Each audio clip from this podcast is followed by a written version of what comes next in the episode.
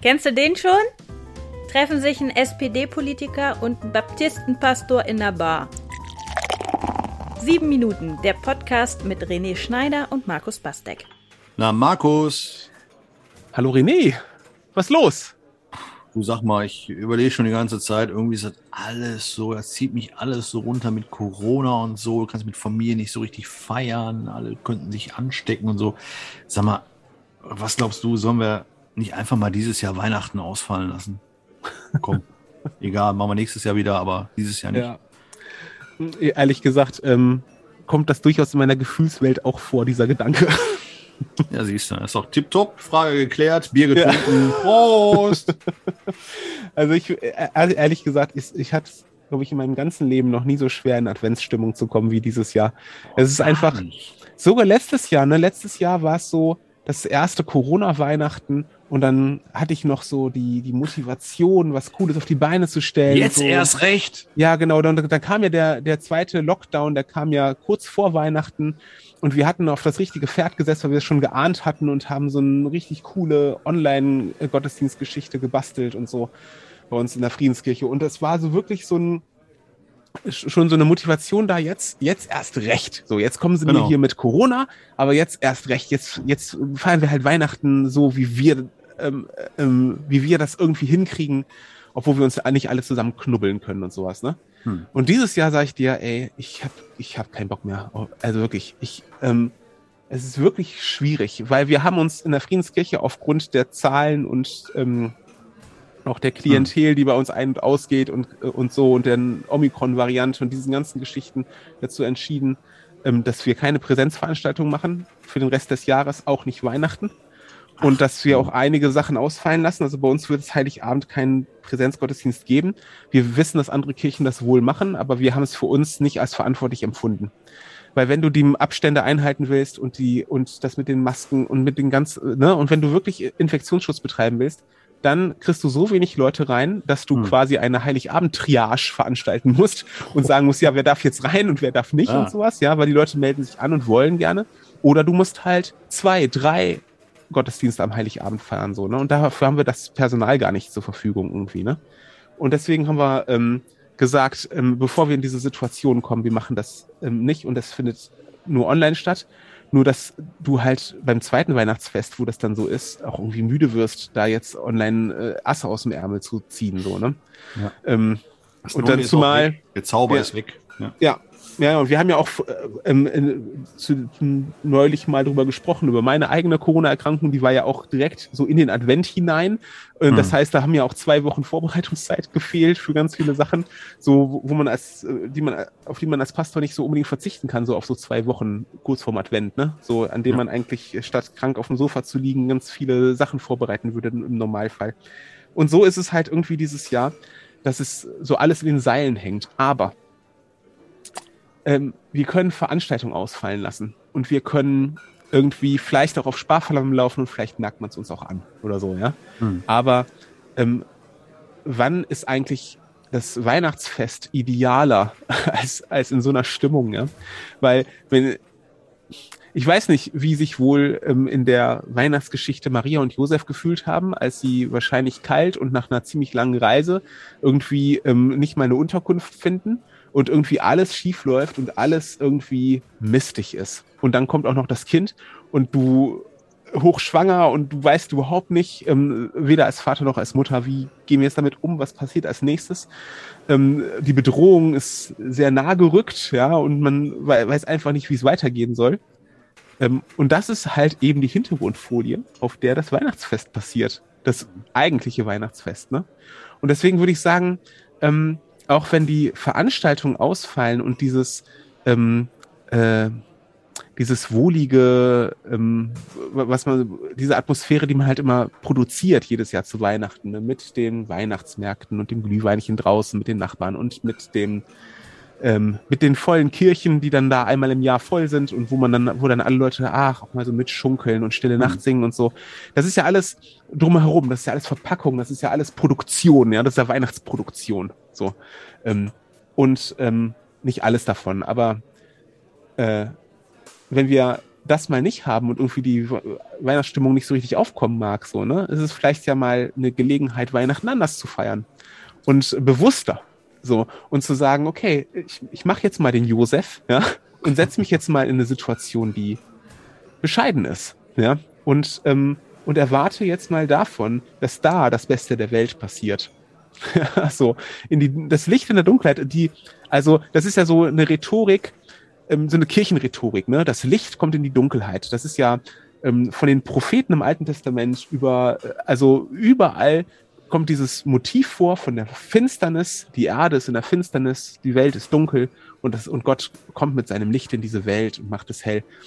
Ähm, und manchmal habe ich den Eindruck, wir haben es schon, schon selber so hell gemacht mit unseren ganzen Weihnachtsritualen und unserem ganzen Gedöns so um Weihnachten herum, dass wir das vielleicht gar nicht gar nicht so benötigen oder glauben zu benötigen und es auch vielleicht gar nicht so doll merken, dass da ein Licht kommt zu uns und so. Ne? Und vielleicht merken wir es dieses Jahr umso mehr, weil die Hintergrundfolie dunkler ist. Und ähm, da würde ich echt auch alle HörerInnen einladen, sich mal ganz bewusst mal auf ein anderes Weihnachten einzulassen, wo jetzt vielleicht auch die Kirchen so ein bisschen die Luft, äh, nicht mehr die, die Luft in den Backen hatten, jetzt ähm, äh, trotzdem irgendwie ganz tolle Angebote zu zaubern, sondern wo, wo irgendwie so alle die Flügel ein bisschen hängen lassen. Gerade da jetzt mal selber sich bewusst auf die Suche zu machen nach diesem Kind in der Krippe. Ja, das äh, ich let's go. Finde ich, finde ich super gut. Finde ich, ist eine äh, echt anspruchsvolle intellektuelle Aufgabe, das zu projizieren. Und ich, ich sage jetzt mal, wo, wo kommen wir her ohne Corona? volle Kirchen zu Heiligabend, weil es ist gelernt, Heiligabend, 15 Uhr, Familiengottesdienst, wie auch immer, um welche Uhrzeit. Man geht in den Gottesdienst, nach Hause, Bescherung. Hm, hm, hm. Das war schon voriges Jahr auch bei uns nicht möglich. So, und du suchst dir jetzt, also ich spreche jetzt mal aus meiner eigenen Erfahrung, du suchst jetzt so einen, ähm, so, so, so einen Punkt, also wo, wohin begebe ich mich? Wir sind im vergangenen Jahr, sind wir äh, dann eben an, an Heiligabend, sind wir hier vom Jesenbuch aus, äh, wer es kennt, also kennen ja nicht alle, aber äh, quasi so, so einen Spaziergang gelaufen und sind äh, raus quasi. Ähm, und es gibt hier in der Nähe einen, einen Bauernhof, wo eine große Krippe aufgebaut ist. Und wir sind zu dieser Krippe marschiert, haben uns die Krippe angeschaut und sind wieder zurückgelaufen. Ja, war auch gut, aber es, es fehlte trotzdem was. Und jetzt bin ich natürlich kein ausgebildeter ähm, Geistlicher und, und kann irgendwo. Also was mir fehlt, ist, ist so dieses, ähm, ja, vielleicht ist es auch ähm,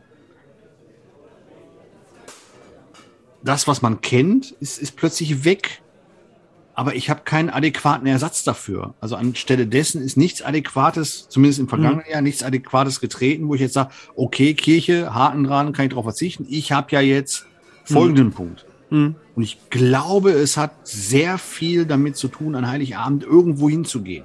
Mhm. An einen festlichen Ort, an einen Ort, der es bildhaft auch darstellt, Jetzt habe ich es nun mal äh, auch als evangelischer Christ sehr mit diesen katholischen Bildern, mit, mit der Krippe, mit dem Jesuskind, was eben auch erst verflixt normal am 24. in die Krippe gelegt wird und keinen Moment vorher.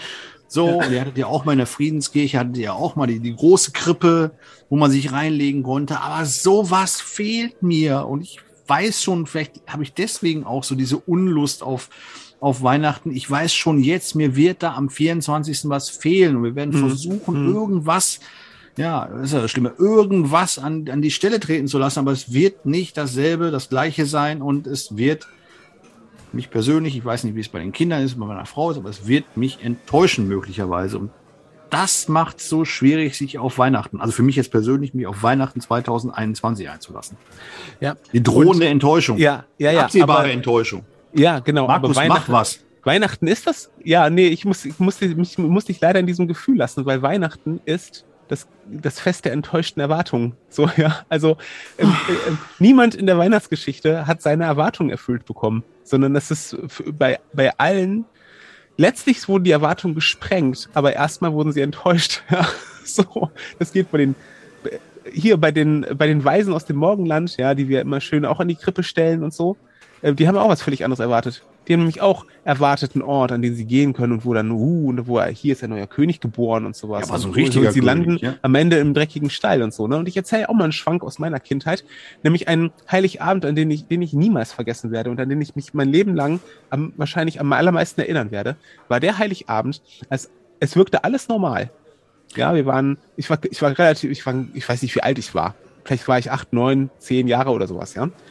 Und wir waren in der Kirche ge ähm, gewesen und haben äh, dann zu Hause, sind wir die Kinder auf die Zimmer gegangen und meine Eltern, irgendwann kam meine Mama mit der Lampe oder der Glocke oder was es immer war, ähm, und holte uns ab und dann zur Bescherung und wir erwarteten ein, das festlich geschmückte Wohnzimmer, die Geschenke unter dem Weihnachtsbaum, eine warme Atmosphäre, dass mein Vater noch zwei, drei gesalbte Worte sagt, das war, was er so immer gemacht hat an Heiligabend.